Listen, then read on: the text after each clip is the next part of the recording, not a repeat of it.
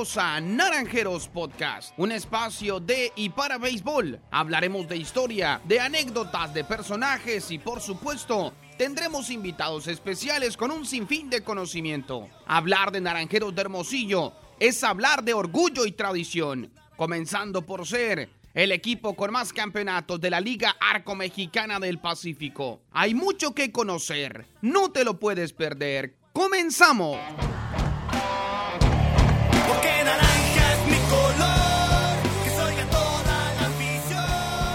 Hola, ¿qué tal amigos? ¿Cómo están? Nos da muchísimo gusto saludarles en una emisión más de Naranjeros Podcast. Estamos de vuelta con ustedes, tenemos más para compartirles en este espacio. Esperamos que los anteriores hayan sido también de su agrado y que el que estamos por arrancar con un invitado muy especial, esperamos que también lo disfruten de igual manera ustedes como lo hemos de disfrutar nosotros. Ricardo Hernández y un servidor Samuel Favela les damos una cordial bienvenida. Ricardo, qué gusto volver a coincidir contigo en este espacio. Gracias Samuel, así es, un placer estar en este espacio de Naranjeros Podcast con un invitado muy especial como tú comentas, hermosillense, no diremos más, más que solamente que está lanzando con este equipo de Naranjeros desde hace ya siete años aproximadamente que pertenece al equipo. Un orgullo aquí de la capital sonorense y que tiene una muy buena historia también que contar. Totalmente de acuerdo, lo dices muy bien. Orgullosamente hermosillense, de esos naranjeros que sienten el doble todavía el ponerse la casaca de nuestro equipo naranjero de Hermosillo. Hablamos del derecho José Humberto Samayoa Rascón, pitcher derecho de los naranjeros de Hermosillo. José, antes que nada, gracias por aceptar la invitación, por aceptar estar una vez más aquí con nosotros en cabina. ¿Cómo estás? Platícanos, qué gusto saludarte.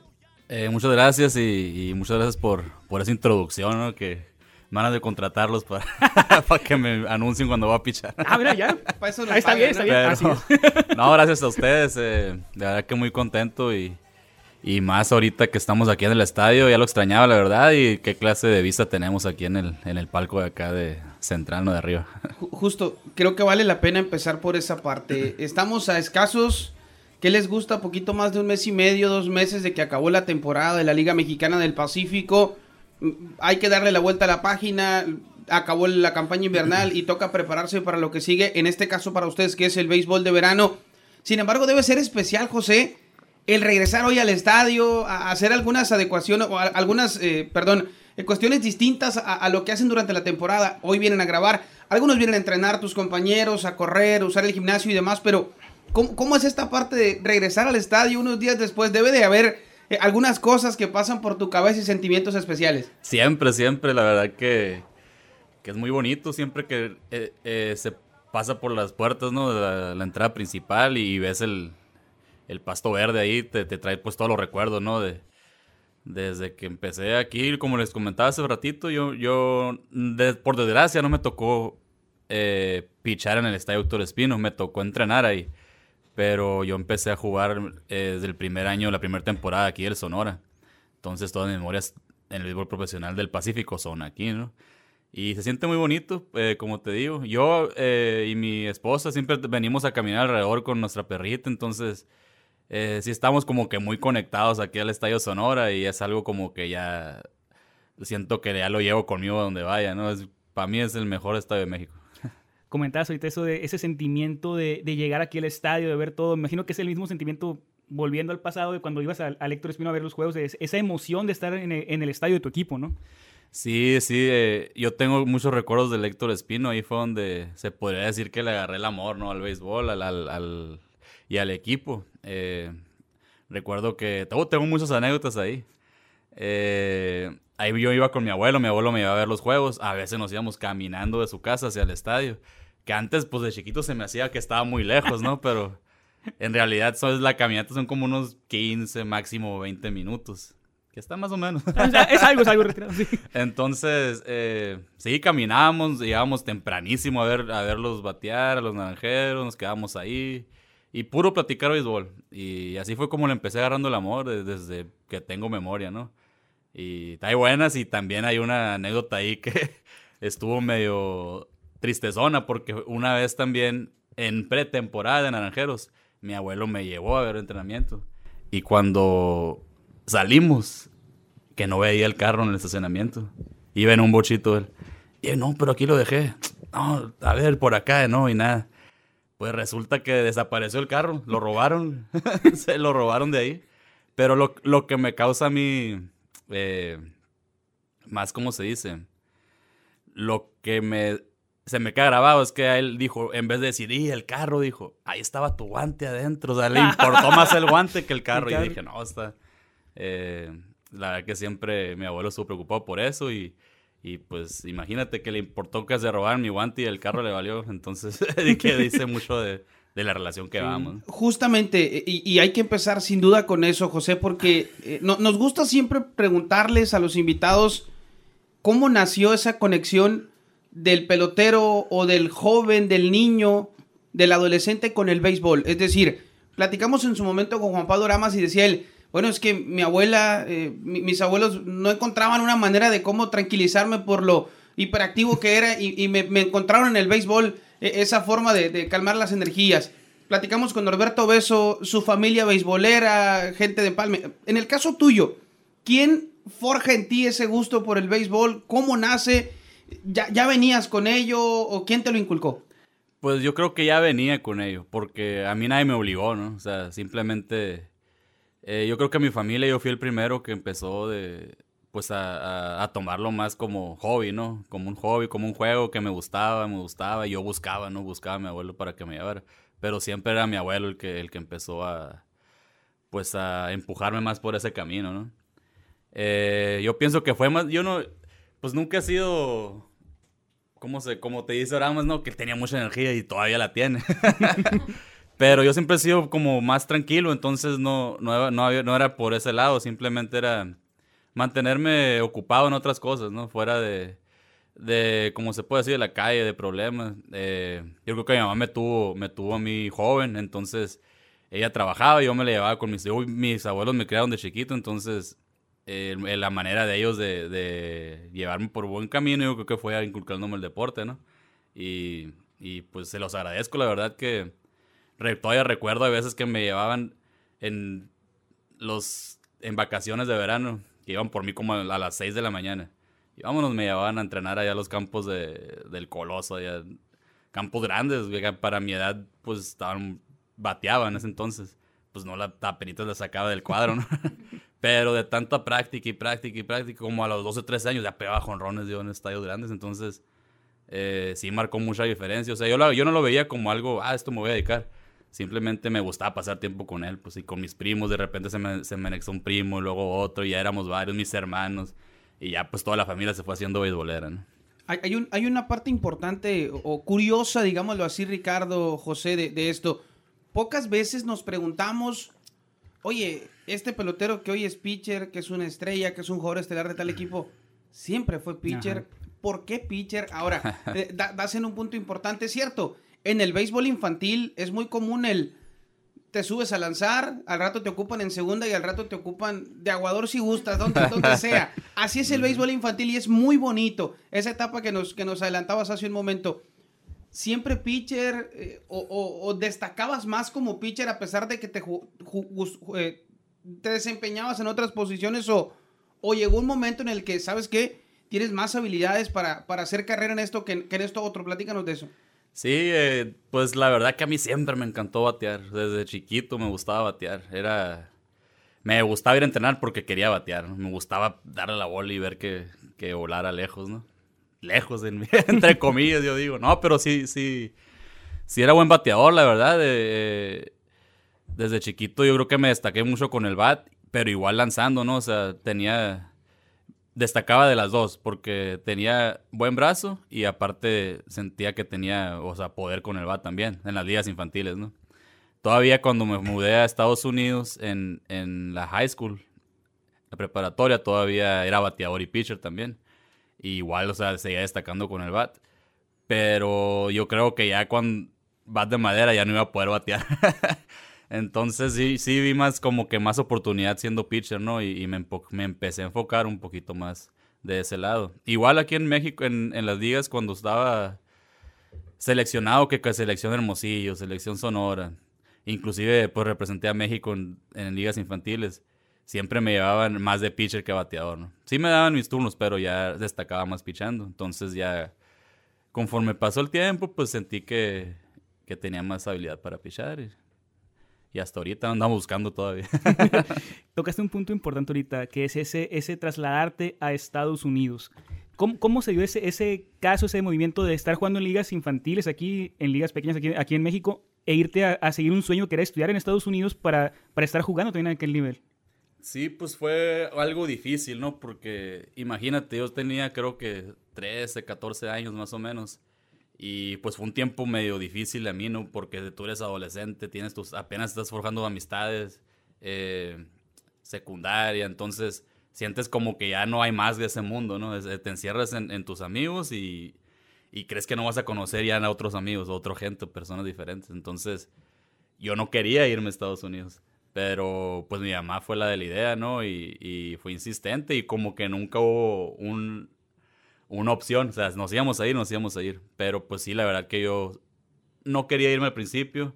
De, de hecho, cuando llegué allá, hasta como que no quería tanto ya, como que el béisbol decía, no, pues ya, ¿para qué? Si no conozco a nadie, no quería entrenar, no querías, eh, pues, seguirle jugando. O sea, de repente tuvo un año como que ah, estuvo entre, sí entrenaba, no entrenaba, no conocía gente, entonces era un mundo completamente nuevo para nosotros, porque nos fuimos sin conocer a nadie. Y llegamos y a la escuela y ahí empecé que conociendo gente. Me metí al equipo de béisbol y ahí fue cuando ya empecé a soltar un poquito más de que tenía amigos, me invitaban a, a- a entrenar o a ver películas, entonces me empecé a ambientar un poquito más allá, ¿no? Y ya yo creo que como para mi segundo año allá fue cuando dije, ok, ya le volví a agarrar otra vez el, el sabor, ¿no? El, el- el poder ir, decir, ah, me invitó un amigo a entrenar, vamos, vamos, vamos a tirar, ok.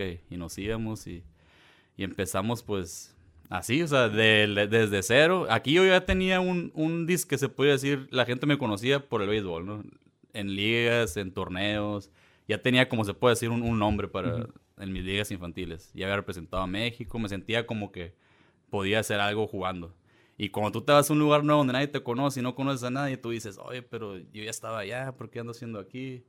Pero pues la verdad que yo creo que fue la mejor decisión que pudimos haber tomado porque pues ya estando ahí, gracias a Dios conseguí becas para la universidad, estudié en mi universidad y, aparte se dio la oportunidad de, de poder firmar, salir drafteado ¿no? en el draft de Estados Unidos y pues directamente aquí a jugar de Naranjeros, o sea, estuvo eh, muy, muy, muy buena decisión por parte de mi mamá, la, la felicito, porque no, tampoco estuvo difícil, fácil para ella, perdón, haber hecho eso. ¿no? Te lo comento porque recuerdo mucho, mucho la primera ima- imagen que tengo tuya cuando en el 2013 formaste parte del equipo ya en pretemporada. Me acuerdo Ajá. mucho que estábamos en Tucson y la gente sí veía a los jugadores que ya, que ya conocías a cierto punto, pero eres una sensación ahí para la gente de Tucson, los latinos, los mexicanos de Tucson, que decían, ah, mira, este es Amayoa, el que jugó en, Ca- en Catalina, el, el Sí, aquí del sí, equipo. sí.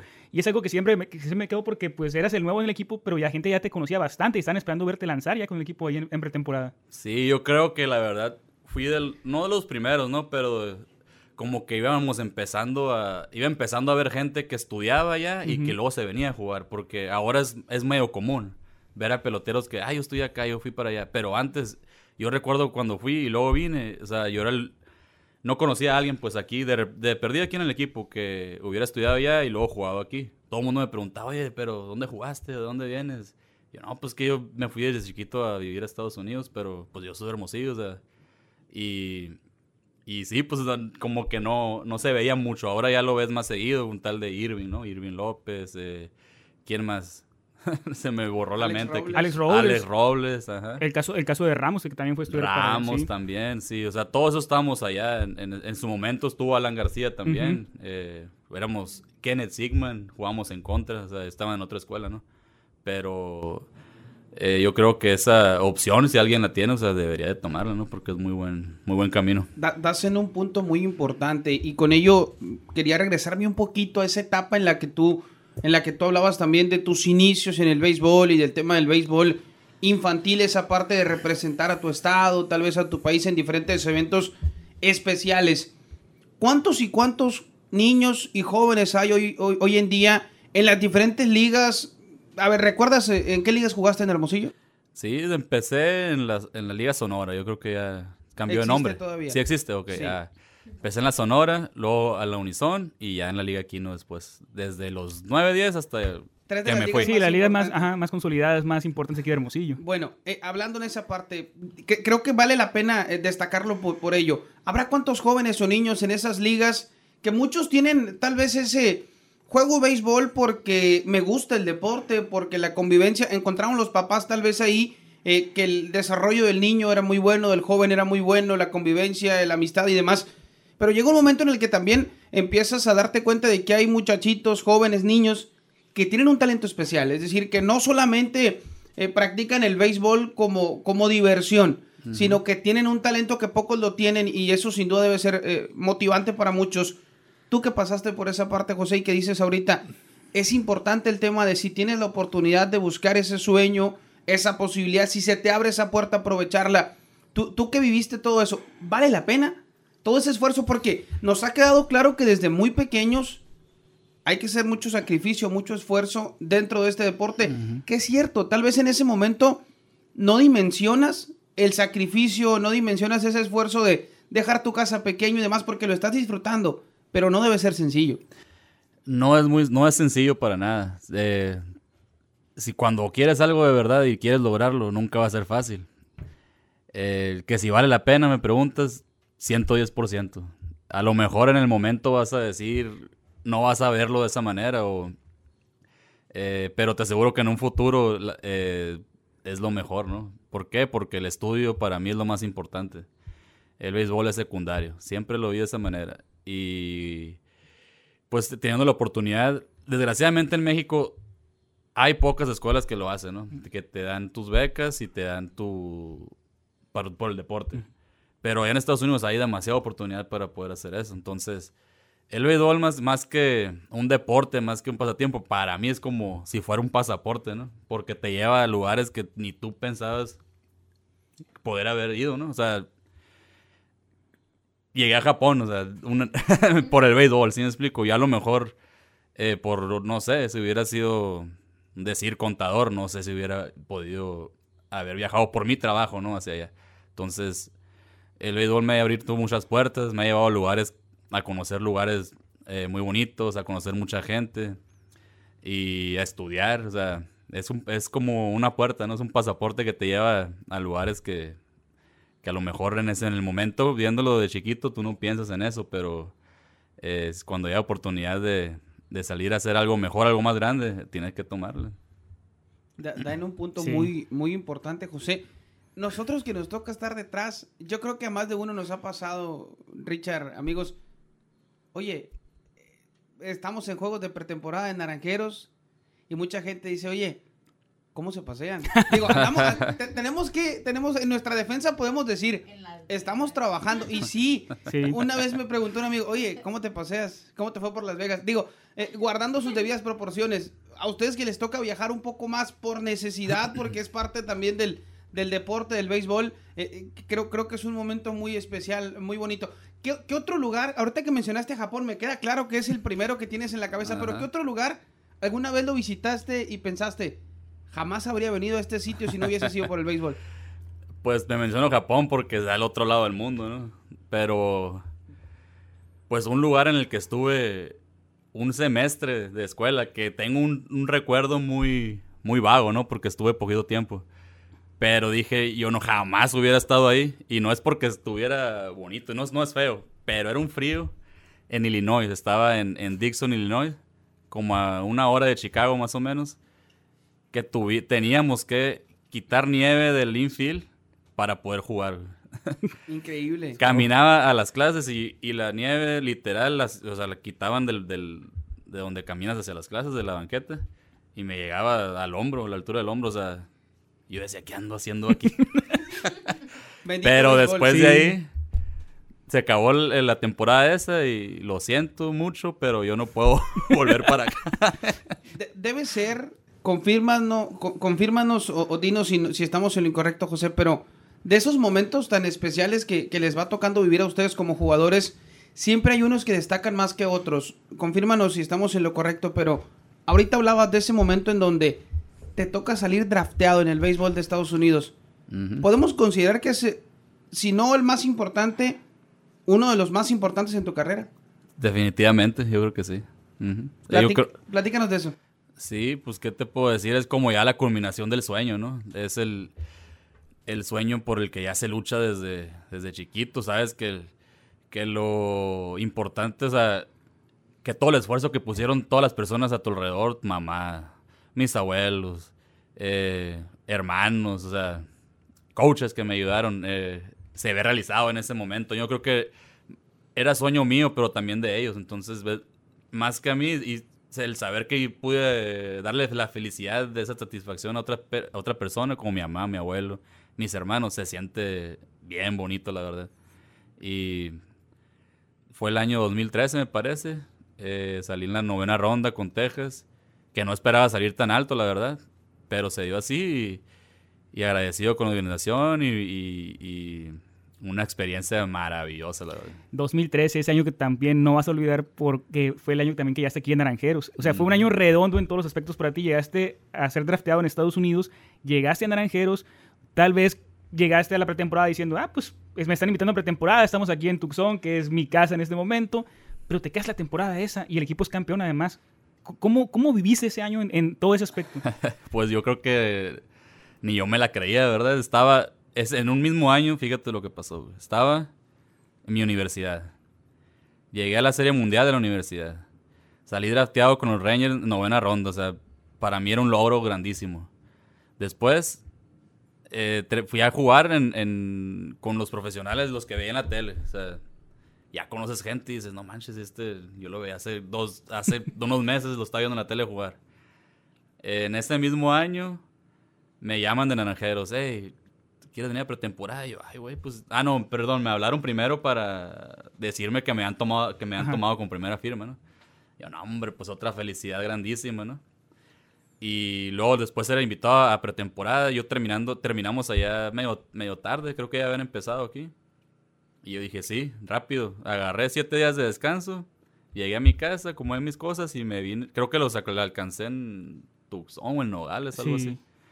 No, no, miento, sí llegué a Hermosillo. Llegaste a Hermosillo, Llegué y a Hermosillo. Y equipo yo estaba en. Tucson. Sí. A los dos, tres días nos fuimos, pero yo era mi, mi, ¿cómo es? Mi Desesperación por desesperación por llegar que dije, no, yo me voy a ir por Hermosillo. De a los tres días nos fuimos a Tucson. Vine y me fui. Entonces, no, pues yo vine sin expectativas, nada más quería conocer.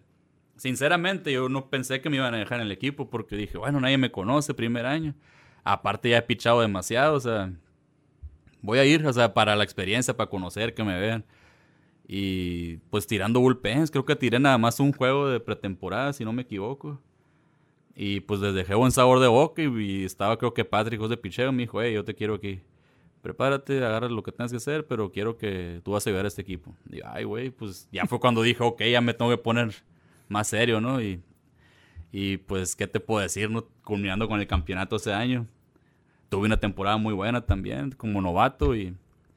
Y no, hombre, pues yo andaba en las nubes. Yo pensé que era, dije, bueno, todo, es- todo esto que hice en un año. Dije, se ve bien fácil.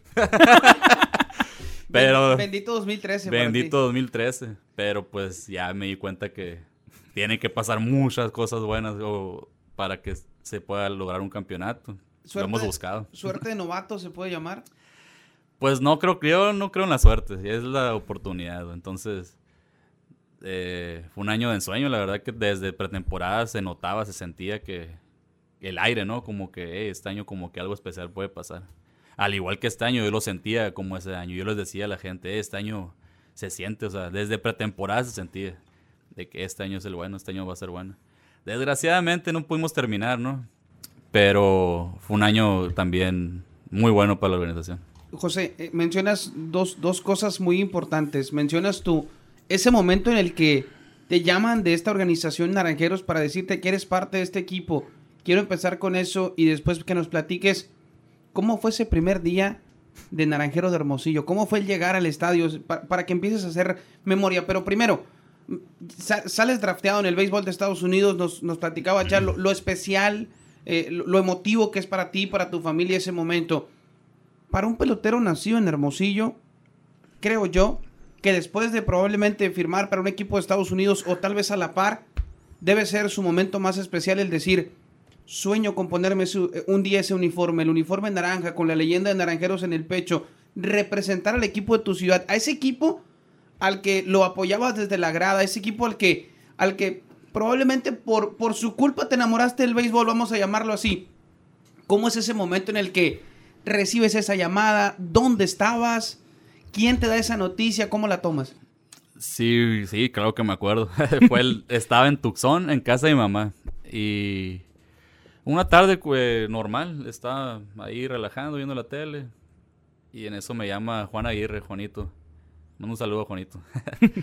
y me habló, me dice, oye, no, pues nomás para avisarte que ya perteneces a la organización, te vamos a tomar en la- como primera firma y, y esperamos contigo que vengas con- aquí a apoyar al equipo y que te pongas la jersey. Y le digo, no, pues yo contentillo desde que me dijo pertenece a la organización, ya.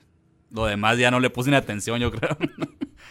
Pero sí, pues como, como naranjero desde, desde cuna, se podría decir, eh, se siente un gran orgullo. y Pero yo creo que más que orgullo era como una responsabilidad que se siente. Digo, y bueno, eh, antes yo iba, les apoyaba, gritaba, me enojaba, lo que quiera. Ahora yo tengo que hacer lo que yo exigía, ¿sí me explico?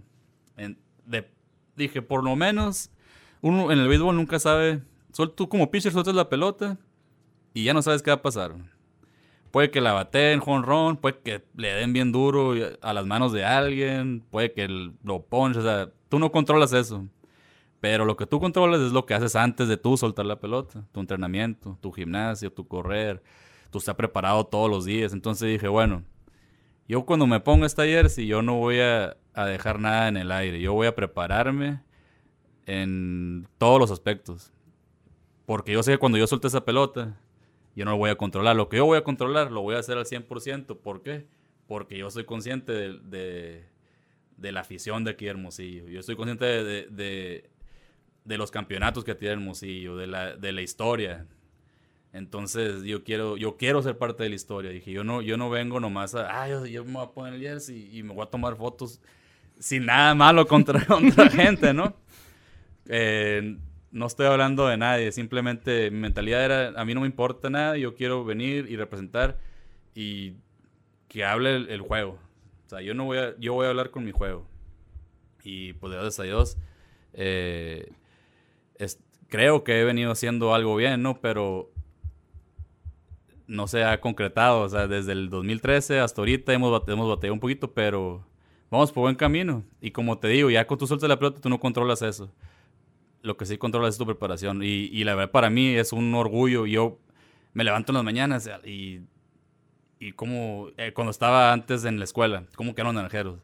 O buscaba la manera de verlos en la tele, ¿no? O sea, siempre buscaba la manera de ver los resultados, ver un juego, ver así. Tenía compañeros que jugaban ya, el Cañoncito Martínez, me acuerdo, yo crecí con él y lo veía jugar y decía, no manches, yo quiero estar ahí también. O sea, siempre era un, un- Siempre estaba ahí, pues, y ahora que estoy con el equipo, digo, bueno, yo quiero también aportar algo para ellos, ¿no? Hay, hay un momento siempre especial y te lo, te lo adelantaba ahorita. Ese primer día, oficialmente como Naranjero de Hermosillo, ¿lo recuerdas, José? ¿Dónde, ¿Dónde te visualizabas y fue distinto a como lo viviste? Digo, porque hay veces, la semana pasada, hace 15 días, platicamos con Norberto Beso y decía él, yo me imaginé mil cosas en mi primer turno. Y cuando terminó mi primer turno, caí en cuenta que acababa de conectar con Ron en mi primer turno como profesional con naranjeros y demás cosas especiales que, que el béisbol te brinda. ¿Quién es ese primer compañero que te recibe en el, en el clubhouse del equipo? ¿Cómo fue ese primer día oficialmente en donde llegas al estadio y te pones tu uniforme por primera vez como naranjero? Pues yo, yo recuerdo muy bien que llegué, no sabía ni por dónde entrar, ¿no? Para empezar. llegué, ando buscando la entrada, no, que por aquí, ya creo que vi a Camarón, y no, pásale que aquí, que locker, agarra un locker, el que sea. Ya en lo que me estaba acomodando, pues yo la verdad veía mucha gente, no veía, o sea, estaba engentado pues de tanta gente que veía, no sabía quién. Pero creo que se me acercó Maximino, León, fue de los primeros que saludé y me dice, no, mucho gusto, Maximino. Ah, José Samayoa, eh, ya nos presentamos, me dice pitchers, y ya, ok, no, pues eh, esperamos que, que te pongas listo, ven, vente a lo mejor de ti y pues a ganarse el lugar, ¿no? Y, pero sí me acuerdo que creo que él fue el primero que saludé, Maximino. Y el camarón, ¿no? Pues el camarón siempre es el que anda ahí entre la gente. eh, tremendísima persona también. Entonces, pero pienso yo que fue Maximino León. Y yo pues nervioso ahí de estar entre la gente, ya no conocía a nadie. Eh, bueno, los que conocía, los que ya jugaban, ¿no? Como La Chispa, eh, Luis Alfonso. ¿Quién más estaba ahí? pues te quedas así como que a la vez aquí están todos. ya". Lo lograste, Pero- decías. sí, pero yo sabía que tenía que hacer, eh, trabajar, ¿no? Méritos para yo poder estar en un, un momento también junto con ellos en el dogado, ¿no? Ese, ese, ese impacto, me imagino, pues como dices tú, gente que veías tú en la televisión. Volviendo un poquito más para atrás, ¿quién, ¿quién era tu ídolo de Naranjeros cuando estabas joven, cuando ya estabas incluso en, en, en estudiando en Estados Unidos que querías jugar con este equipo? ¿Quiénes eran, eran tus ídolos del equipo? Pues la verdad que a mí siempre me gustaba, y no porque sea mi coach de picheo, cómo pichaba este Elmer. Siempre me gustaba verlo pichar, porque sentía que, que, que mi estilo era parecido al de él, ¿no? Pero me gustaba mucho Elmer, de Sense cuando pichaba aquí, igual Grandes Ligas. Eh, ¿Quién más? Pues de pitcher él, el que me acuerde. Y bateadores, pues todos. Todo el line-up del equipo. Me gustaba también, yo decía, no manches, la chispa y qué bueno es decir. la chispa, también Borrego, cuando estaba el. Borrego. Decía, no, ese es- era para mí como, no sé, me emocionaba verlos agarrar una rola aunque fuera ahí de frente, porque decía, no manches, son bien buenos ellos. Y quisiera también un día poder estar ahí de perdida que me, no sé, que me vean pichar un, un picheo. ahí. Y eso es importante por- porque cómo, cómo se dio ese paso de, de- lo cuentas ahorita, de, de la gente que ves en, en televisión. Tus ídolos, al final de cuentas, jugaste con eso, jugaste con el Gastelum varias veces. Ujú. Elmer fue, es tu coach actualmente y, y todo lo que te han, te han aportado y te han enseñado también, ¿no? El Sí, caso de Elmer, ahorita comentaste el caso de Brownsville Patrick, que también cuando ese equipo estaba aquí. Naranjero siempre se ha ca- caracterizado por eso, por tener muy buenos instructores y que se mantienen varios años y que prácticamente te han tocado toda tu carrera aquí en el equipo. Sí, sí, sí, como dices, este, pues Brownsville estuvo aquí varios años, cuatro, cuatro me parece, cinco. Eh, Elmer lleva que es dos, sus dos, tres años también. Entonces, no, pues la verdad que siempre, como dices, siempre ha habido aquí gente que de experiencia, ¿no? Que le Ahorita aportan comenta- como jugador. Comentabas a Solís ahorita también que tal vez no sea tan visible lo que hace lo que hace Ricardo Solís, pero vaya que les enseña bastante también. Sí, Shishona, la verdad que es una pieza fundamental en el, en el staff de picheo aquí de Naranjeros, porque una persona de experiencia que tú lo que le preguntes, él tiene una respuesta y te puede ayudar en cualquier manera. Agarras de picheos, en mentalidad, en cómo tirar aquí, situación. Entonces, no, una biblioteca, la verdad que el que le preguntes, o sea, tienen tanto conocimiento de béisbol que, que o sea, nunca se le termina de aprender a esa gente. haciendo, haciendo una pequeña pausa en la charla, eh, hay, un, hay un tema que creo que también vale muchísimo la pena eh, abordarlo, José, y nos gustaría conocer tu opinión. Ser un pelotero establecido o estelar en la pelota de invierno en México no es sencillo. En un equipo como Naranjeros, creo yo que debe ser más complicado. Año con año se brindan esas oportunidades y el tema del pelotero extranjero que viene a marcar diferencia o que se trata de que busque marcar esa diferencia. Y ustedes los jóvenes, en el caso tuyo, peloteros locales, hablando de jugadores no solamente mexicanos, sino hermosillenses, eh, eh, de- debe ser difícil lograr ganarse un puesto y cuando se logra, debe ser muy difícil poderlo mantener. Eh, eh, hemos hablado con tus compañeros anteriormente, Bramas y, y Obeso, esa competencia interna que existe en un equipo tan grande como Naranjeros debe ser nada sencilla. En términos, lo, lo digo en el buen sentido, nada sencilla el saber que, que no te puedes descuidar un poco porque ahí está un compañero a un lado que tiene grandes cualidades, que tiene mucho talento, que tú lo has visto, que ha trabajado igual que tú, que está listo para cuando su oportunidad llegue y desafortunadamente a veces el béisbol así es. El compañero se lastima, tiene una baja de juego o lo que gustes y llega una oportunidad para el otro. ¿Cómo es ese día a día de estar apoyando al compañero pero también peleando por un lugar en el terreno? Sí, pues es que va de la mano, ¿no? La competencia siempre va a estar ahí. Es un deporte competitivo, pero yo creo que siempre el compañerismo tiene que eh, sobrepasar toda esa rivalidad deportiva, ¿no? Se pudiera decir. Porque así como ellos están buscando su lugar, o sea, nos- nosotros o yo en mi lugar también buscamos nuestro lugar, ¿no? Y no es por... simple- mm, la competencia no es en contra de nadie, simplemente es la competencia contigo mismo, ¿no? De cómo, cómo mejorar, cómo ser mejor, cómo seguir. Porque como dices, es, es una... O sea, es una organización que tiene talento de sobra aquí. La verdad que lo vimos este año. Eh, hubo mucho joven, eh, te puedo hablar del picheo, ¿no? Mucho joven que lo vimos ya más que nada más seguido, ¿no? Jugando. Caso de Asad, el caso de, de ahora que volvió otra vez Rangel, este, estuvo Ibarra, eh, se me escapa uno que otro, pues ustedes ya sabrán quiénes son, ¿no? Pero es la organización que tiene más talento, yo pienso, la verdad que en jóvenes. Y, y siempre ha sido así, ¿eh? no, no, no es una, no es nada nuevo, pero uno como ya con más experiencia, para no decir otra palabra, Lo dijiste tú, ¿eh? Sí, sí, sí. Eh, pues tienes que buscar la manera, ¿no? De seguir, de seguir este, haciendo las cosas bien. Para mí, yo siempre trato de, de año con año mejorar en algo. Un, un decir, si mi, mi año pasado tuve un, un año bueno en secas, eh, este año, ¿qué puedo hacer mejor para mejorar? ¿verdad? Bueno, el año pasado no usé mi curva. Ah, ok, este año voy a trabajar en mi curva. Ok. No, pues el año pasado tuve todos los pichots buenos. ¿Y ahora qué puedo hacer? Ok. No, pues voy a, mover un poquito mi mecánica. Voy a moverme un poquito más rápido. eh, voy a tomar un poquito más de tiempo. O sea, siempre en el béisbol nunca se termina de aprender. Son tantas cosas. Tengo jugando el béisbol desde mis... que tengo su memoria. Y hasta la fecha sigo aprendiendo. O sea, y hay gente en el dogout de coach que sigue aprendiendo de coach. Entonces, cuando tú piensas que ya se lo sabes todo y, y- y que no hay otra manera que puedas mejorar, yo creo que ya es un momento en el que ya tienes un pie afuera, ¿no? Sino que los dos. Ah, ah, mencionaste o, o hiciste énfasis en una palabra importante, experiencia. Eres un pelotero joven aún y con la experiencia que los años te han venido dando, el peleando esos puestos, el ganarte un lugar, porque al inicio no fue sencillo. Has sido pitcher abridor, me imagino, gran parte de tu carrera en donde has jugado. Te tocó aquí ser pitcher de relevo inicialmente, lo recuerdo perfectamente, hasta que se empezaron a brindar esas primeras oportunidades como inicialista. Ahora que mencionaste esos tres, cuatro nombres de novatos, eh, ¿qué, qué pasó por tu mente? Eh, ¿Alguna vez te visualizaste como estabas tú cuando recién llegabas?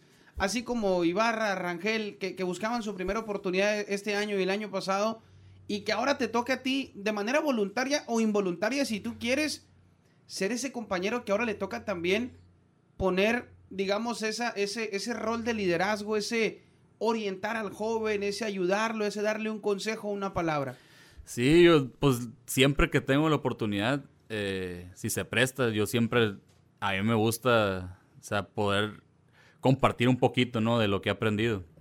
Eh, y, siento que lo he hecho con varios de mis compañeros, ¿no? Eh, ellos tienen mucho talento y, sé que son el futuro de la organización, entonces yo siempre quiero ver a Naranjeros en los primeros, en los primeros planos. Y si yo puedo aportar plantando una semillita en ellos que más tarde florezca, ¿no? Eh, yo me voy a sentir bien conmigo mismo. ¿Por qué? Porque sé que pude ayudar a alguien. Eh, en su momento a mí me ayudaron también. Eh, yo siempre, cuando me iba al bullpen, siempre trataba de preguntarle, ¿no? La gente con experiencia. Ah, me acuerdo que con Fernando Salas platicaba mucho. Me gustaba porque Salas es un... Mis respetos para Fernando, es profesional en todo el sentido de la palabra. Persona de grandes ligas. Llega, hace su trabajo, se sube al montículo, hace su trabajo. Y siempre está al pendiente, ¿no? Entonces dije, "Hey, yo quiero aprenderle a él. Y yo me las pegaba, y me le pegaba, y me le pegaba, y le preguntaba. Y él siempre abierto, pero enseñándome, enseñándome. Y hubo una cosita que me enseñó que hasta la fecha la sigo usando, ¿no? Que es ver y tomar notas. Pum, ver, tomar notas, ver, tomar. Ah, bueno, dije, hey, por, a lo mejor eso él lo hace diferente a los demás. Yo lo quiero hacer. Pum, lo empecé a hacer. Y la verdad que siento que me ayudó mucho, ¿no? Entonces yo digo, si yo puedo hacer algo, eso con alguien más, eh, no, pues voy a, a lo mejor tienen el sentimiento que tengo yo de que de sentir que alguien me ayudó. O sea, yo quiero ayudar a alguien también. Ahorita comentábamos lo que es la, la paciencia, ese buscar ese lugar. Tú lo ganaste en el primer año que estuviste aquí en el equipo, pero viendo un roster del 2014, tu segunda temporada con el equipo, hay jugadores que están actualmente y que están apenas logrando eh, eh, dar ese salto. Estaba ya en ese, en ese 2014, estaba Rangel en su primera pretemporada, estaba también Asad en su primera pretemporada. ¿Cómo, cómo, cómo son las cosas del béisbol? No, hay gente que, como en tu caso, que desde el primer año estuviste ya y quedaste en el equipo. Hay gente que tiene que picar piedra, como tú lo has visto también en, en algunas otras ocasiones en, en otros equipos. Es, es, es esa consistencia esa que tienes que dar siempre el extra para buscar ese lugar, ¿no? Sí, sí. Pues de hecho, eh, yo su primera pretemporada de Assad y de Rangel también. eh, creo que nos, desde el principio como que, ah, mira, esos son nuevos, me les pegué. Y hasta la fecha, o sea, me llevo bien con ellos porque recuerdan, eh, ¿te acuerdas cuando vine? Sí, sí, con Asad desde el principio y no lo conocía. Pues dije, eh, son, son jóvenes. Bueno, yo también soy joven, ¿no? Pero yo tengo un año de experiencia. Vamos a platicar, ya nos sentábamos ahí platicando. A lo mejor yo fue mi primer año, ¿no? Pero yo tenía más edad, yo llegué ya de universidad, Sí. o sea, ellos llegaron más jóvenes. Me sentía con un poquito más de experiencia, ¿no? Pero sí, o sea, siempre que hay alguien nuevo, siempre tien- eh, se, ti- se tiene la necesidad, ¿no? De llegar y, hey, bienvenido, siéntete a gusto, lo que quieras preguntar, aquí estamos, ¿no? Eso es, es- ahorita comentaba Samuel también lo de lo que es la competencia con los extranjeros. Este año fue muy especial, esta temporada que acaba de pasar, porque hubo menos extranjeros y se vio más consolidado lo que viene siendo la base nacional. Naranjeros tiene una base nacional muy fuerte, la verdad, con mucha proyección hacia el futuro de, de lo que puede ser este equipo. Pero creo que todos estamos de acuerdo, Samuel, que siempre se mencionó que el picheo mexicano eran dos que ya estaban prácticamente seguros, que era, como digo, que en el caso de, de José y también de Oramas, un zurdo y un derecho que están ya consolidados en esta liga. Imagino que es una responsabilidad para mí, para ustedes, que ya estén considerados en, en ese aspecto, que son el 1 o el 2 o, o como sea acomodado en el picheo, pero que son los mexicanos que están seguros ya en la rotación, ¿no? Pues sí, pues si lo ves así, que gracias, ¿no? pero, pero sí, en, o en sea, cuanto a nombres y porque son los que tienen más tiempo en el equipo también. eh, la verdad que yo siempre me he sentido con la necesidad de, de- de demostrar, ¿no? Como que siempre tengo, siempre- si me siento como que, como tú dices, no, pues ya son seguros. Yo nunca me he sentido seguro. Ok. Nunca en mi carrera me he sentido seguro donde esté. Siempre digo, tengo que salir y hacerlo bien. Y otra vez, y otra vez, y otra vez, porque no se sabe, pues. A lo mejor ya es el último picheo que tienes y no, no, tú no vas a saber. Pero aquí en Naranjeros, pon tú, tenemos también el caso de mexicano César Vargas. Sí, también, cierto. Tem- Olvidaba Vargas, cierto. Pobradón que tuvo este año, ¿no? Mucha, a lo mejor había batallado años Ajá. anteriores, pero nunca nadie dudó de su habilidad, ¿no? Grandes ligas, él tiene un talento grandísimo, ¿no? Eh, también estuvo el caso que de Rangel, ¿no? Un joven que vino y dejó buen sabor de boca. O sea, talento mexicano aquí sobra, como te... En el caso de Rangel, ¿no te ves como reflejado también lo que está haciendo él? Porque también hermosillense, cómo ha sido su trayectoria. Decías ahorita que tú, le, tú lo recibiste en el equipo prácticamente. ¿No te ves como reflejado hasta cierto punto en lo que está haciendo él ahorita? Pues de cierta manera sí, y yo se lo he comentado a él varias veces.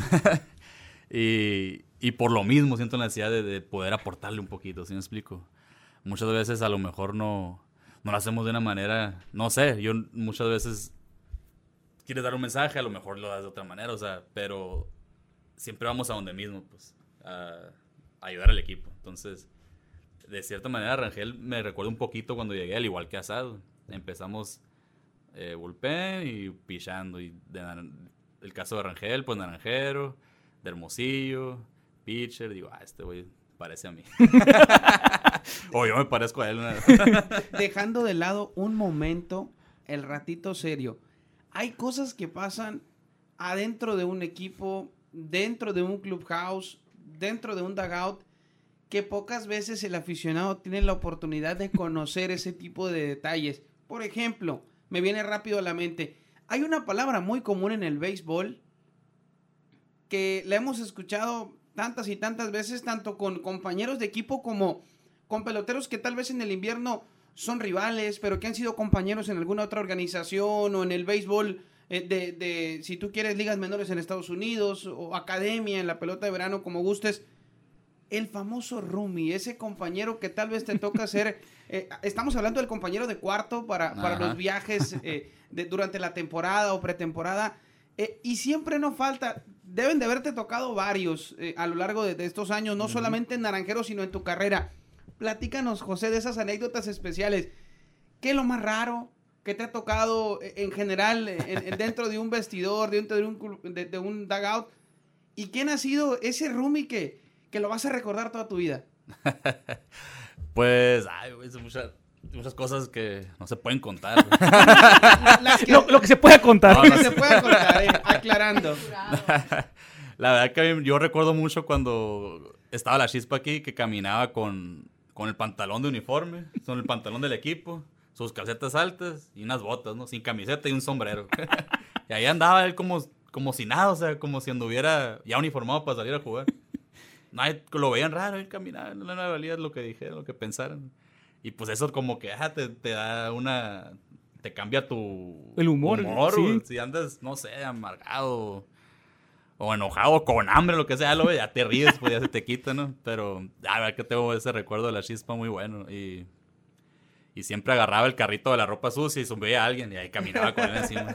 Entre todos nomás caminando ahí para que lo vieran. Además de una gran persona Sí, y de un gran tipazo. pelotero. un Sí, tipazo. sí, sí, es un tipazo. Saludos para él si es que ella escuchar esto. O a su hijo ahora que anda también buscándole ahí por el profesionalismo. Yo los veía chiquitos aquí en el dogout, los metían ahí y ahora ya queriendo jugar profesional. Eh, eh, digo, vam- vamos a, sin raspar muebles, lo hemos platicado varias veces, Ricardo, amigos, ya cuando vemos a, a los hijos de, nos empezamos a sentir Sí. viejos. El que veas tú, por ejemplo, hoy por mencionarte un nombre, el que veas tú, por ejemplo, Ángel Camacho ya en el equipo, ¿qué, qué te hace pensar? Eh, que están creciendo rápido, ¿no? Y sí. no, pues, ¿qué te digo? Pues se siente. Sientes como que ya tienes más experiencia. Volvemos a la experiencia. A- aprovechando, Sí, sí, ¿no? sí. Aprovechando. Eh, de, de esos, decía, momentos especiales y de esos roomies que te ha tocado. Ujú. ¿Qui- ¿Quiénes te han tocado a lo largo El- de estos años con Naranjeros? Cuando empecé, creo que mi primer roomie fue Jorge Flores. Después tuve un ratito a, a Penco Rodríguez, al catcher. Arturo. Luego Arturo Arturo, Rodríguez. Rodríguez, sí. Después, la verdad que anduve como que un día con otro, otra gira con otro, y ya tuve varios, pero ya como dos, tres años para acá, he estado de roomie con Vargas. Entonces, yo creo que es con el que más tiempo he durado de roomie. Y, pues, ¿qué te puedo decir? no? Yo creo que tira muy duro porque juega mucho play. a la- Tiene mucha fuerza en los dedos. Esa es otra, porque también la- lo que son los roomies, cómo se acoplan y todo eso. Ahorita comentas el caso de Vargas con, con el PlayStation. Imagino que son unas retas tremendas ahí cuando se ponen a jugar, ¿no? Sí, Porque, porque aparte, ahora que, que no hubo, que estábamos en la pandemia, fuiste de los que más jugó también ahí en los, en los juegos que hicieron aquí de, en línea de Sí, Naranjeros. me, me pusieron a jugar. Es que él juega mucho al. ¿Cómo se llama? A- a- ya sea al, al, al Warfare, ese creo que es. Matar ahí. Sí, gente. de, de balazos, pues vaya. Pero yo soy más del lado de los deportes. Me gusta FIFA, me gusta el, el- el show y todo eso, ¿no? Entonces, él también. Pero es él juega más lo del. del O sea, que, o sea que tú ganabas en, en- en el MLB The Show. La neta nos dábamos buenos tiros ahí. Pero él, en, en el otro, él es demasiado bueno. Entonces yo me, frus- me frustraba porque él era muy bueno y yo era muy malo.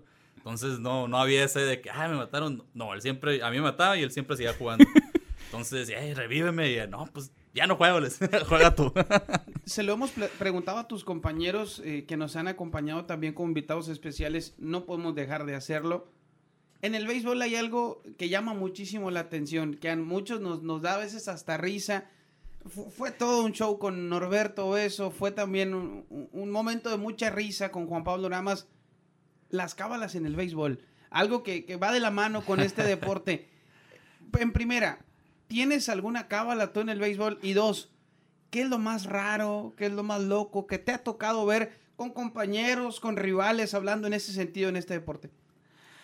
Pues, cábala en el juego. En general, en la preparación o en el juego. Pues siempre trato del día que voy a pichar, hago casi siempre lo mismo, ¿no? Me- siempre como lo mismo. Antes hasta me ponía la misma ropa, creo. Pero ya eso dije, bueno, no, esto no, no, no es no, sano no va por ya. ahí.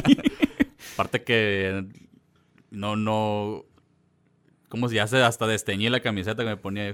Pero Por, por ejemplo, hay algo que a mí me llamaba mucho la atención eh, y, y era hasta cierto punto entendible. Nosotros como parte del área de comunicación, de prensa, el club, lo entendíamos y desde luego respetábamos. A veces queríamos entrevistar a alguien y decía, hey, le toca pichar hoy, sí, momento. sí, sí, sí. Y, y es válido. Mm. Nos tocó, por ejemplo, una vez que entrevistamos a Juan Pablo Ramas el día que le tocaba inaugurar la temporada. Le fue de maravilla y dijo él, hay de ustedes que cuando me toque volver a lanzar como abridor, no me entrevisten, porque va a haber problemas. Digo, de esas Ajá. cosas curiosas en el béisbol, ¿te ha tocado alguna también a ti? sí, pues yo soy de los que cuando voy a pichar no me gusta que me entrevisten. O sea, ay, pero no me gusta que, o sea, yo sí me, me- es como yo lo tomo como voy a llegar a mi oficina y estoy trabajando, o sea, no quieres que alguien venga y te interrumpa, ¿verdad? Estoy concentrado, déjame tranquilo. No es nada en contra de nadie, ¿no? Simplemente es, es una mentalidad mía de que ya llego, soy- voy a, ya estoy pensando en el juego, yo no estoy pensando en otra cosa, ni no me quiero distraer. Eh, ya después del juego, Ya. ya, lo que quieran. ¿Algún- Y hay gente que es diferente, como Oramas, ¿no? Oramas, pues también es con una cábala. Yo creo que pichó bien, entonces digo, hey, entrevístenme. Incluso hay gente que, que pone las mismas canciones y todo. Ahorita comentas tú lo de la ropa y todo eso, que ya se quedan mentalizados en que es la misma rutina para que sigan siendo los buenos resultados. Cuando sea un mal resultado, entonces ya cambian el chip y ya es otra cosa totalmente diferente. Toda mi carrera, ahora que mencionas, toda mi carrera me he puesto la de suavemente Elvis Crespo, ¿no? Para pisar, que se me hace muy, muy raro porque, o sea, casi no- antes no me gustaba ni Elvis Crespo, pero me la puso un compañero, tengo una historia acá en, en high school. Eh, la primera vez que, ¿qué, qué, qué canción quieres? Y me dijo, es más, ni me digas, ya sé cuál te voy a poner. y era un, un compañero gringo, pues de allá, y dije, ay, güey, pues cuál me irá a poner. Y ya cuando iba a batear, me pone la de Elvis Crespo. Yo, "Ay, no mames, no me gusta Elvis Crespo. Pensaste tú, no, pues es gringo, algo de rock, algo así, pensaste. Pero en ese turno me pasó como lo que pasó Ramos, yo creo. Pegué home run. Ah. Primera vez dije, esa es mi canción y ya me la dejé hasta, hasta la se fecha. queda. Sí. Esos anécdotas que, que vaya, que, que se quedan, digo, incluso hasta... pues Nosotros podemos tener cabras también sin darnos cuenta en la temporada por contarle que el equipo esté ganando también, ¿verdad? Sí. No, no, no, no me hagas hablar, pero, pero- pero es parte también de este, personales. de, de este bonito, de este bonito deporte y de las tantas y tantas vivencias que les toca a ustedes, eh, tanto dentro como fuera del terreno de juego, pero alrededor del béisbol y que se vuelven también eh, sumamente especiales, que, que a veces, reitero, el aficionado no tiene oportunidad de, de conocerlas y que vale muchísimo la pena. Las que se pueden platicar, por supuesto, de, de- de hacerlas. Por ejemplo, hay cosas curiosas también dentro del béisbol como el, el elegir el uniforme con el que les toca eh, ese día jugar, lo escoge el pitcher. Hay ocasiones en las que ya están en el terreno y toca cambiarse. Sí. De esas cosas que dices, oye, a ver si esto no nos echó mala suerte hoy. o decías tú, no crees en la suerte, pero bueno. Sí, pero esa, ese es muchas veces porque el equipo contrario ya trae el mismo color, ¿no? O o parecido. Muy similar. Pero un decir, ¿no? Y es una, es el, aquí en, de perdida aquí en ese equipo es como una regla no escrita, ¿no? Si, si ganamos un día con el negro, al siguiente día, aunque te toque pichar, sabes que vas a escoger la negra porque un día antes ganamos con esa, ¿no? Entonces se pierde un día y ya la cambias. Pero son como reglas no escritas aquí entre nosotros mismos que decimos. Me acuerdo el año del campeonato del 2013-14, el jersey naranja fue el que se quedó prácticamente Sí. toda temporada, porque fue Ujú. con ese se agarró la racha aquella de varias series ganadas seguidas. Sí, sí, sí, eso es, son cábalas de uno que si te está funcionando no lo cambias, dices, no lo cambias. Calcetas, tenis, spikes, uniformes. Nos dijo Norberto en la ocasión anterior, por ahí un compañero, no, no, no de equipo, pero compañero de profesión, otro pelotero, le quitó una licra, la usó ese día, no regresó jamás. ¿Te ha pasado algo similar? Que alguien te presta un guante, que utilizas spikes de alguien más y que te han, no sé si, si vamos a decirlo, te han traído buena suerte, pero al menos con ellos te ha ido bien. Pues me prestaron un guante una vez que en una gira en, en verano que se me olvidó el mío, ¿no? Con el que pichaba. Pero lo regresé, ya sabrás. Todo en orden ahí. Es, es que parece broma, pero pon tú, yo siempre usado guantes oscuros negros. Entonces me prestaron uno café. Y no sé si era yo que estaba muy consciente de que no era mi guante o que, que yo veía el guante, el color, mientras estaba viendo el cache, veía mi, mi guante, el color. O sea, como que no estaba concentrado, me desconcentraba. Y yo decía, no puede ser. Como que ya no me sentía a gusto porque no traía mis cosas, mi, mi guante del juego. Pues ya, sí te cambia el chip un poquito, la quieras o no. Por eso mucha gente, ah, estoy batallando. Quieres algo diferente. O sea, y la verdad que sí ayuda.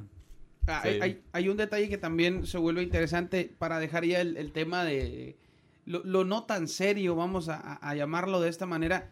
José eres de Hermosillo, juegas con los naranjeros, eres un pelotero ya reconocido por la afición, establecido, eh, juegas en el equipo de tus amores desde luego.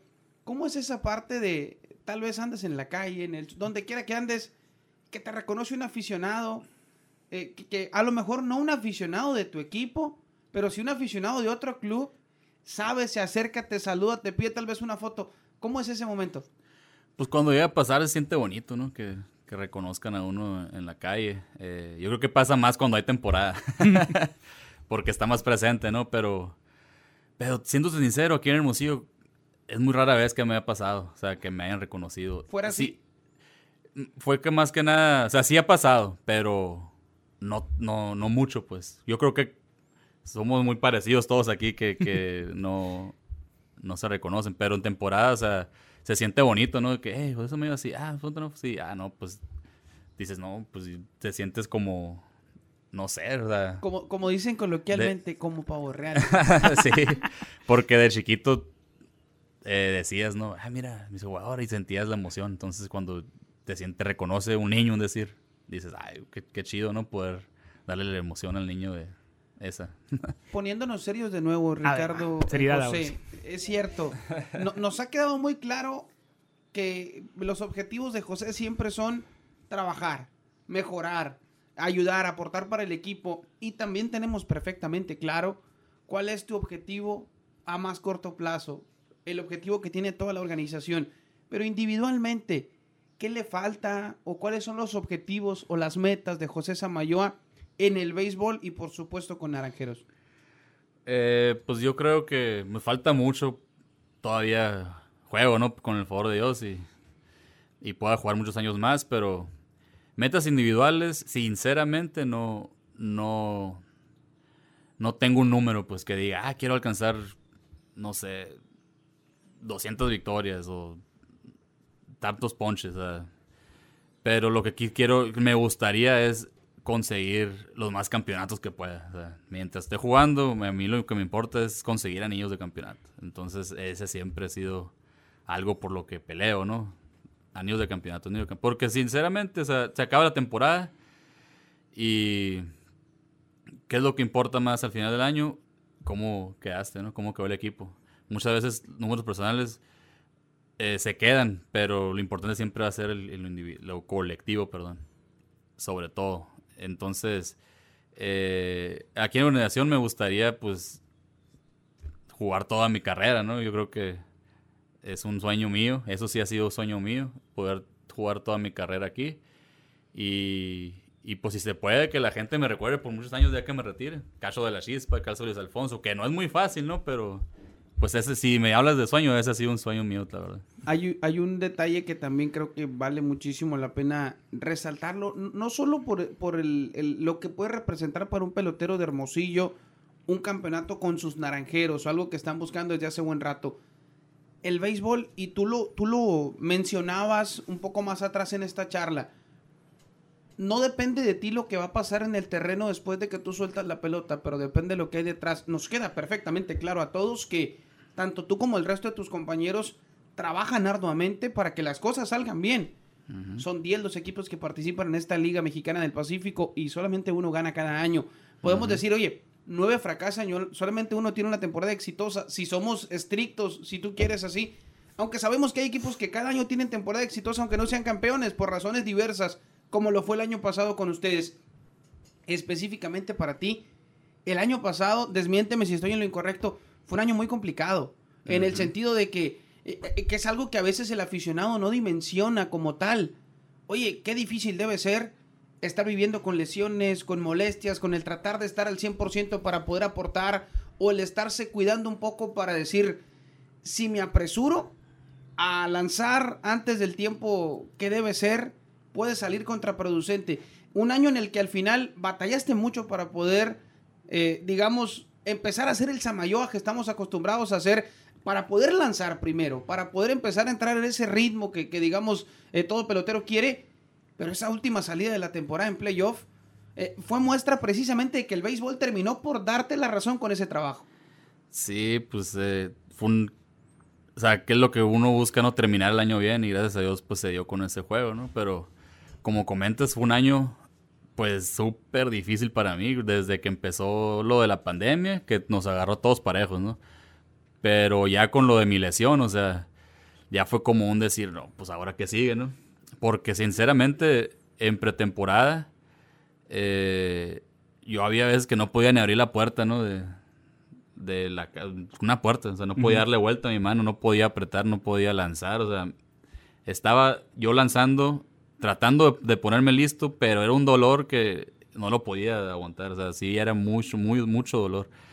Inclusive el, doctor me recomendó cirugía en la muñeca, en la mano, que no es complicada, simplemente es, es este, te abren y lo que cierra la herida, ¿no? Porque es un tendón que tienes que cortar para que se liberen todos los, los flexores que van hacia la mano de, la, de mi muñeca.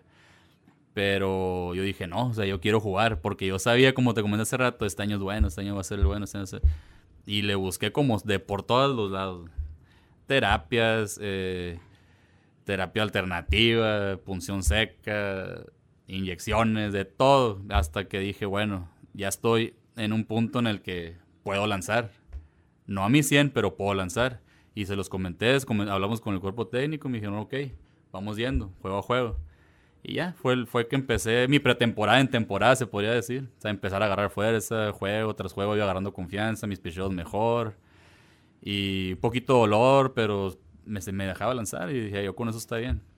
Porque sabía que podía aportar algo al equipo, ¿no? Si yo hubiera dicho, ¿sabes qué? No voy a poderles ayudar, o sea, mejor me hago a un lado. Pero yo sabía que iba a poder aportar algo. Entonces, ya ese último juego fue como un, un aire para mí, ¿no? Decir, ah, bueno, de perdida pude hacer esto por, por el equipo, ¿no? Ayudarles con este juego de hoy, que era la, la meta era playoff. Temporada para mí era un, bueno, me voy a poner listo para playoff. Y gracias a Dios, pues, en ese juego se vio todo el trabajo que se vino haciendo desde, desde agosto, se puede decir, ¿no? Queriendo rehabilitar y, y quitando el dolor y todo eso. Tú lo comentaste en la entrevista al final de ese juego. Es tal vez el mejor juego de tu carrera, así lo comentaste, por cómo se fue dando todo, que estaban aparte como visitantes. ¿Sí te sentiste así que estabas concentradísimo, que no te diste cuenta tal vez de muchas cosas que estaban pasando alrededor? Pues yo creo que hasta ahorita no me doy cuenta porque... Recu- recuerdo perfectamente eh, lo que nos dijo José. Estaba Carolina López y un servidor tratando de, de- de que él atendiera a los medios de comunicación al término de ese juego. No se me va a olvidar esa frase jamás, dice José. Yo me acuerdo que le dije al catcher, tú pide los lanzamientos, yo los tiro y que pase lo que tenga que pasar. y pasó que lanzó el juego de su carrera. Ah, digo, eh, en términos de, de lo que él considera como el Sí, juego sí. más importante, más destacado en lo que va de su carrera. Sí, la verdad que fue un juego muy emocionante. O sea, yo no, no caí en cuenta de lo que estaba sucediendo hasta después, o sea, ya que empecé, ya que se acabó el juego y dije, ay, pues uf, sí fue como que un juego muy, muy bueno por ambos lados, que fue lo, lo que más llamó la atención, yo Sí. creo, ¿no? Un 1-0, Manny verdad que tiró nueve innings, yo me fui siete, creo, con dos hits, dos, Sí. dos, tres hits, no me acuerdo. Pero, no, pues fue un- Y yo veía que cuando salió Manny para el octavo, yo dije, tengo que salir. Pues yo voy- quiero seguir. Y ya fue cuando, hey, cálmate ya. no habías tirado más de cuatro innings y ya quieres tirar ocho. Fue con tranquilo, ya está bien, muy buen trabajo. Pero yo quería seguir porque decía, hey, está pichando. Era como más reto personal, si me explico. Bueno, salió él, voy yo también. Y de así, pues fue como algo personal y, y querer demostrar, ¿no? De, de, de que estamos hechos en esa situación. Y después, si quieren, les cuento una anécdota de lo Adelante. que pasó antes. Venga, venga. Unos, creo que se había pasado que eliminamos a, a Monterrey, ¿no? Antes. Y se acabó la serie, agarramos nuestro refuerzo y me mandó a hablar este Juanito, Juan Navarrete a su oficina. Y se, re- se acordó de algo que, que pasó cuando él, su primer día que él llegó aquí en Naranjeros, me dice, él me, me comentó, el primer día que llegué aquí, tú fuiste la primera persona que me recibió, ¿te acuerdas? Cuando entré al dogado yo, sí, sí me acuerdo. ¿Qué fue lo que me dijiste? Y yo, pues que este año vamos a sacar campeones, le dije. Sí, le dijo, pues esta salida que te toca, me dice, es la del campeonato. A la confianza. Y, y, y porque confiamos en ti y demuestra que tú puedes y que no sé qué. Pues no, pues yo salí de la, de la oficina como Rocky Balboa, de cuenta. y dije, esta es la buena, esta, y me preparé. Dije, voy a hacer lo que sea, no sé. Ojalá y el juego sea un juego bueno, pero de perdida voy a tratar de hacer lo mejor, ¿no? Y pues, ¿qué más que el juego ese, no? Y aparte, sea, todo como que muchas veces te apunta la vida señales, ¿no? De que va a ser un día bueno. Aparte, eh, desgraciadamente en esos días se había fallecido la mamá de, de Chico, Chico Sí. ¿no? Entonces yo con Chico pues tengo buena relación, lo conozco desde Leones, fue mi manager, luego mi coach allá, luego para acá, me llevo bien con su hijo, entonces este sucedió eso y la verdad que sí me pudo un poco, lo veía muy triste, sí, veía a su familia medio triste y le dije, antes del juego, antes de yo salir a, a pichar, le dije, chico, yo no sé qué va a pasar hoy, le digo, pero voy a salir a, a tratar de hacer lo mejor, le digo, y este juego se lo quiero dedicar a su mamá, me dijo. Y no, Wow. hombre, chico, me abrazó y ya se sentía como... Yo hasta me sentía así como se me puso la piel chinita diciendo, o sea, me, me nació, la verdad que no lo pensé, pero lo vi, dije, quiero o sea, tratarle de dar un poquito de ánimo. Y cuando salí de pichar, que ya me terminé, pues fue el primero que me buscó, no me dio un abrazo hasta ahí como que lagrimamos un poco así, no, chico, qué, qué bueno, qué bueno que pude hacer algo para que se sintiera bien, pero vamos a ganar el juego, porque le dije que lo íbamos a ganar, le dije, no le dije que iba a pichar bien. y sí, ya que ganamos, pues, pues eh, se sintió muy bonito, ¿no? También poder haber, haber sido, eh, haber podido, no sé cómo darle esa satisfacción, vuelvo a lo mismo, ¿no? A, a- a Chico, nuestro coach aquí. Esta temporada, comentaste ahorita lo de, lo de Juan Navarrete, se empezó a trabajar muy temprano en pretemporada con el equipo. Fue el primer equipo que empezó a prácticamente a entrenar para esta campaña pasada. Se notaba esa armonía al final de la temporada. Todo el trabajo realizado durante pretemporada, la temporada que fue muy complicada también, que tuvo que detenerse la liga. En el caso personal tuyo, pues lo que nos comentabas de la lesión. Fue una, fue una temporada como la del campeonato anterior, comentabas tú. Se formó una familia, al final de cuentas, dentro del clubhouse de este equipo, ¿no? Sí, sí, sí, pues es que somos gente que hemos estado juntos desde hace mucho tiempo ya. Eh, y todos nos conocemos a la perfección. Este, todos, todo, yo te puedo decir que todo el que está en esta organización, en el Clubhouse, se lleva bien. No importa quién sea. Y no importa si no platicas durante temporada, de- perdón, cuando no hay temporada o, o no los ves o lo que. Pero cuando llegamos ya es como que "Eh, parece que retomamos donde se quedó. Entonces es lo bonito de, de estar en este equipo, la verdad.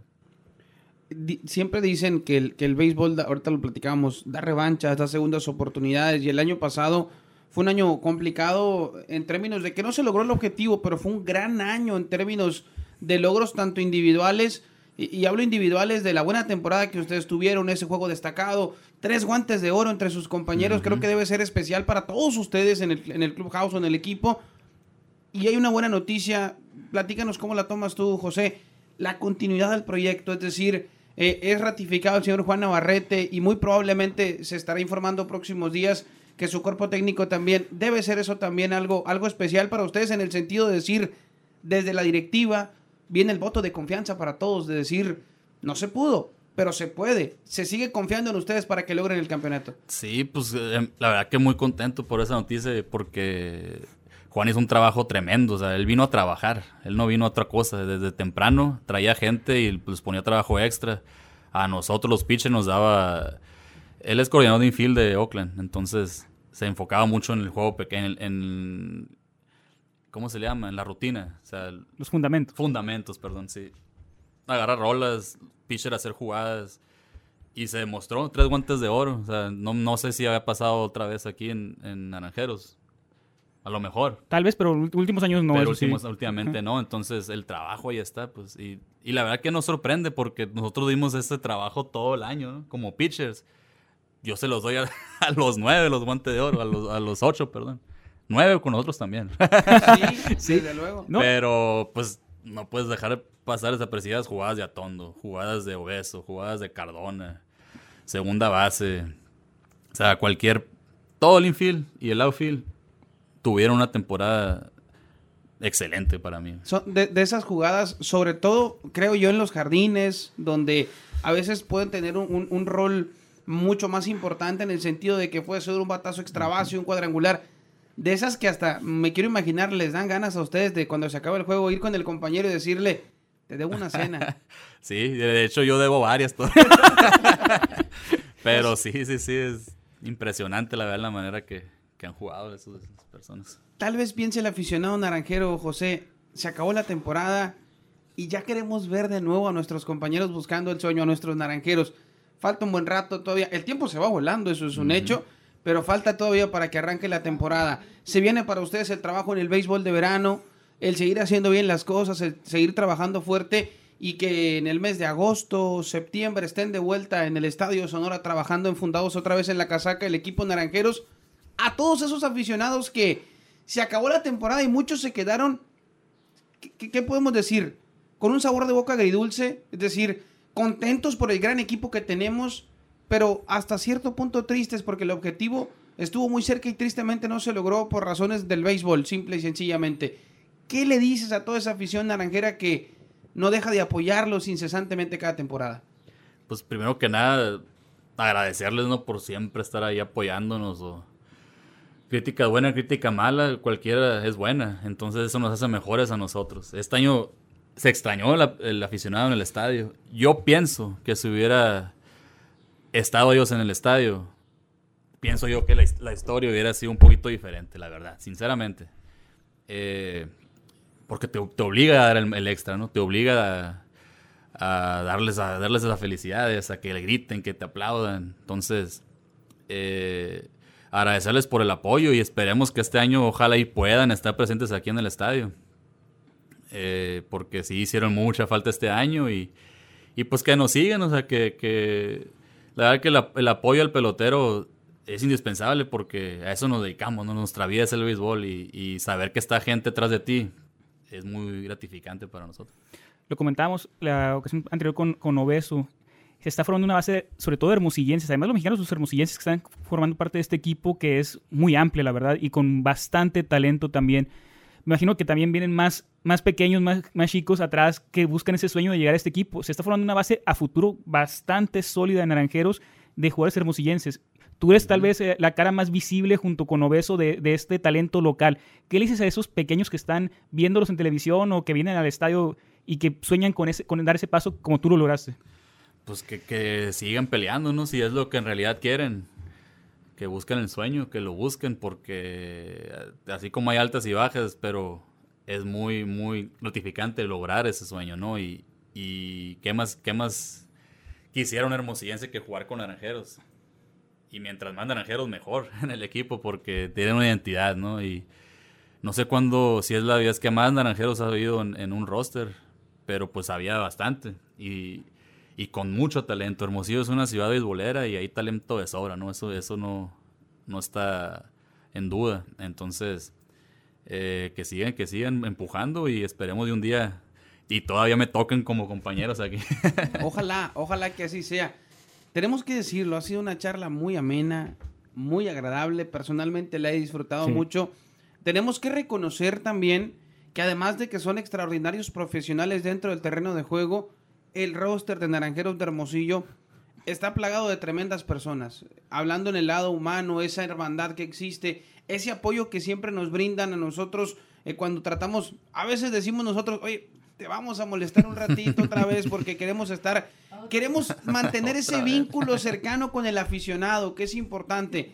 Ese que paga un boleto y que hace posible que también este espectáculo se lleve a cabo, que el, que el béisbol, que esta pasión que todos compartimos siga vigente. No nos resta más, José, que agradecerte muchísimo el tiempo el día de hoy. Algo más que quieras compartir con la afición. Antes de ello, antes de ello, queremos recordarle a nuestra afición que cualquier cosa que usted, porque surge mucho, ¿eh? pasa mucho y probablemente te habrá pasado alguna vez, José Ricardo, nos pasa seguido. Oye, que fulano va para tal equipo. Oye, que cambiaron a Sultán. Oye, que sí que sabes de esta, de esta información oficial.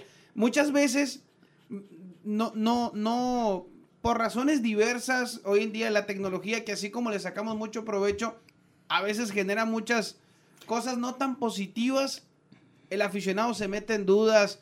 Eh, oye, que no hay información eh, verídica o que si es real. Nos preguntan mucho. Oye, Bastante. es real esto, es que fulano me dijo tal cosa. Hay que estar muy pendientes de las redes oficiales de nuestro equipo. Maneja redes sociales, José. Sí, más o menos. La- las manejas hasta cierto punto. Digo porque es importante. A veces el aficionado quiere estar en contacto con él o preguntarle al mismo pelotero alguna situación. Hay mucha gente que nos empieza a preguntar, oye, ¿para cuándo se viene el draft? ¿Para cuándo las primeras firmas? Todo eso lo podrán seguir en la página del club y en las redes sociales. Así es, en tanto en Facebook como en Instagram, en Twitter, en las redes sociales del equipo, en la página oficial www.naranjeros.com.mx y en Naranjeros Radio también toda la información oficial estará brindándose a través de los medios oficiales del equipo. Totalmente, así que amigos los invitamos a, si no le han dado like en la fanpage de Naranjeros Radio, si todavía no nos siguen en Instagram, la, la fanpage de Naranjeros de Hermosillo, la cuenta de Naranjeros en Instagram, en Twitter, todas esas porque son donde estarán ustedes teniendo el acceso a la información de forma verídica, de forma oficial, para que no tengan dudas al respecto. Nos, nos despedimos, se nos fue largo el programa del día de hoy, este espacio. Y, y lo sentimos como si hubiera sido 10 minutos nada más, pero... Cero- cero sí, tres. sí, ya, ya. Pero es que, de Es que verdad- las, las charlas son muy buenas, la verdad. Es un gusto platicar con todos ellos y, y bueno, en este caso con José Humberto Samayoa. José, de nuevo, gracias por tu tiempo. No, pues gracias a ustedes y, y como dicen, ¿no? síganos a- en la página de Naranjeros Radio para que sigan toda la noticia ahí de, de los jugadores naranjeros y obviamente de- del equipo de la organización. Viene un reto nuevo para ti en el verano. Sí, toros de Tijuana. Eh, ahora que mencionas cambios, fui cambiado por Fernando Pérez, ¿no? Que estamos en el mismo equipo aquí. Qué curioso. Sí, sí, sí, pues una organización muy buena, un reto muy grande para mí y esperemos y, y salir adelante también con ese reto. que sea José, y de verdad lo decimos, ¿eh? Que sea una temporada. eh, A veces acostumbramos decir que sea una temporada muy exitosa. A mí me gustaría decir que sea una temporada con mucha salud. Porque a mí me queda claro que el éxito lo van a tener porque trabajan para ello. Así es, siempre y cuando haya salud, ya lo, de- lo demás nos encargamos nosotros, ¿no? Siempre lo que hay que pedirle a Dios es salud y, Y ahora con la pandemia, pues eso estuvo más que claro, ¿no? Que la salud es lo primordial. No nos podemos ir tampoco, Ricardo, sin recordarle a nuestra afición que hay que seguirse cuidando, que nos falta un poquito. Así es. Porque queremos que el próximo mes de octubre la afición esté en el Estadio Sonora. que esté aquí en el estadio, hay que tomar todas las medidas de precaución, hay que seguirse cuidando, más en esta época que viene ya estos días especiales de vacaciones, hay que seguirse cuidando para que estén todos aquí presentes en la próxima inauguración en octubre aquí en el estadio. Nos vamos. Así es, gracias Samuel, gracias José. Gracias, gracias a Una ustedes. muy buena charla, la verdad, del día de hoy aquí en este Naranjeros Podcast. Amigos, nos vamos a nombre de nuestro invitado especial, José Samayoa, pitcher de Naranjeros de Hermosillo, mi compañero Ricardo Hernández, yo soy Samuel Favela. Amigos, muchísimas gracias. Pásenla muy bien. Hasta la próxima.